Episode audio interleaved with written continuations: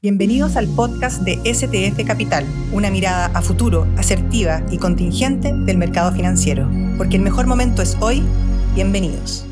Buenas tardes, mi nombre es Sergio Godoy, soy el economista jefe de STF Capital. Esta mañana el Banco Central publicó los datos del IMASEC para el mes de diciembre, que mostraron que la economía cayó 1% respecto al mismo mes del año pasado. De este modo, la economía basada en el IMASEC creció 2,7% el año pasado, lo cual es un dato superior a lo esperado. La principal explicación que el dato ha estado superior a lo esperado es básicamente el sector servicio, que de hecho en el mes de diciembre aceleró su crecimiento.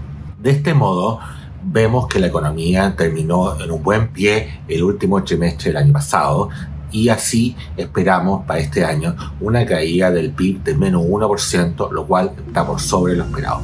Muchas gracias.